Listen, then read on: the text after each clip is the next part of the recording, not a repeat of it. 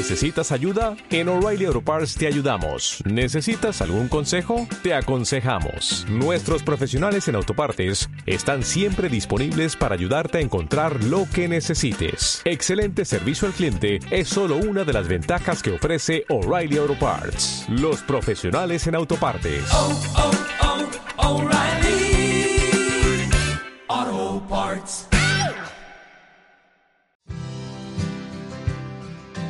Hola, bienvenidos a una nueva historia del Molcajete MX. El día de hoy les contaré una anécdota que tuvo lugar el fin de semana pasado en el parque llamado Patria, en el parque me encontré a un vecino muy amigable, el cual me dio su opinión respecto a un tema muy interesante. Él me comentaba que muchas veces nuestras opiniones están influenciadas por complejos que vamos adquiriendo a lo largo del tiempo en los distintos núcleos sociales en los que nos desenvolvemos. Sin más, vamos directo y sin escalas a la historia.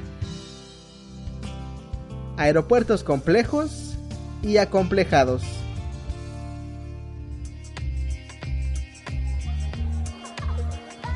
Todos los domingos, como marcan las tradiciones, los habitantes del Molcajete salen a pasear a los parques, a las plazas, a las playas y a muchos otros lugares. Yo elegí ir, como te dije antes, al Parque Patria.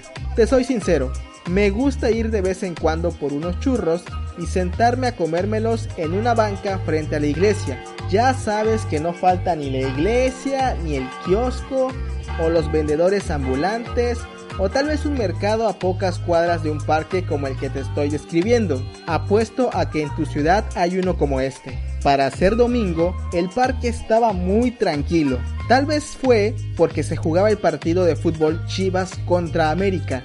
Y ya sabes que los habitantes del Molcajete en general no suelen perderse este tipo de acontecimientos. Me acabé mis churros y como no traía dinero para el agua, estaba a punto de irme a mi casa. Pero vi acercarse a Pepe, un taxista que suele moverse por la zona del parque. Venía notablemente molesto.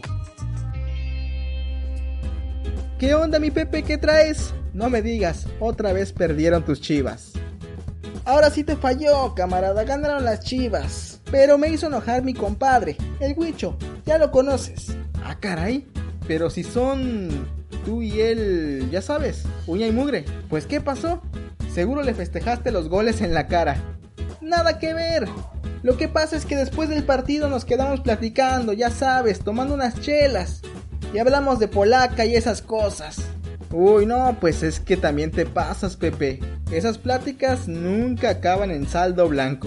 Ya sé, camarada, pero es que el Huicho empezó a decir incoherencias. Estábamos hablando del aeropuerto de Santa Lucía y empezó a decir que era un aeropuerto tercermundista.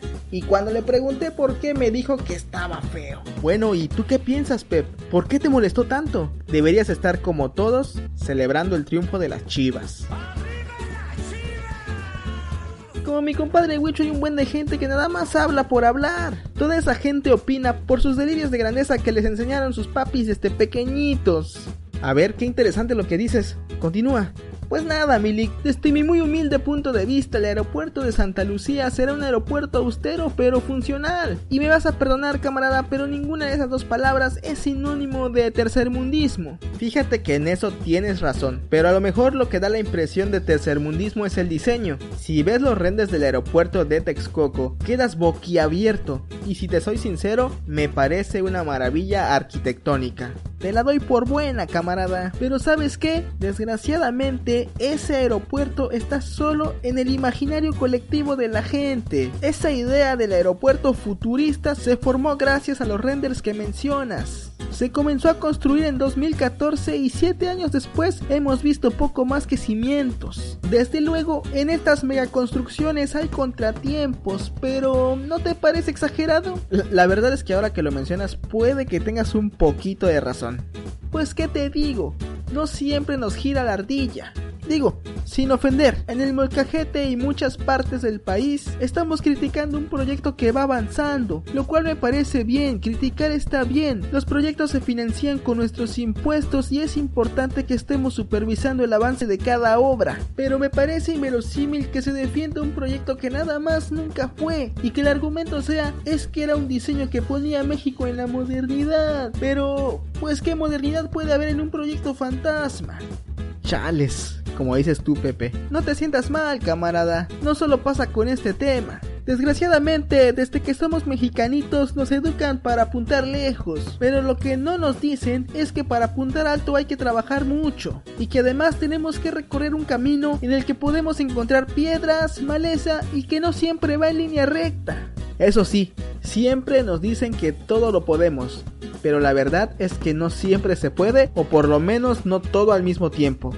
Veo que me vas cachando. Muy bien, camarada, muy bien. Para que no digas que nada más hablo por hablar y que las arañas, aquí te van unos números. Hace poco un estudio reveló que el 61% de la población de México se cree de clase media. Pero adivina qué, solo el 12% lo es. De manera que los chavos creen que porque tienen un trabajo más o menos estable, un Xbox y un automóvil que pagan 6 años después, parecen tener una posición económica mejor que la de sus padres, pero la verdad es que no es así.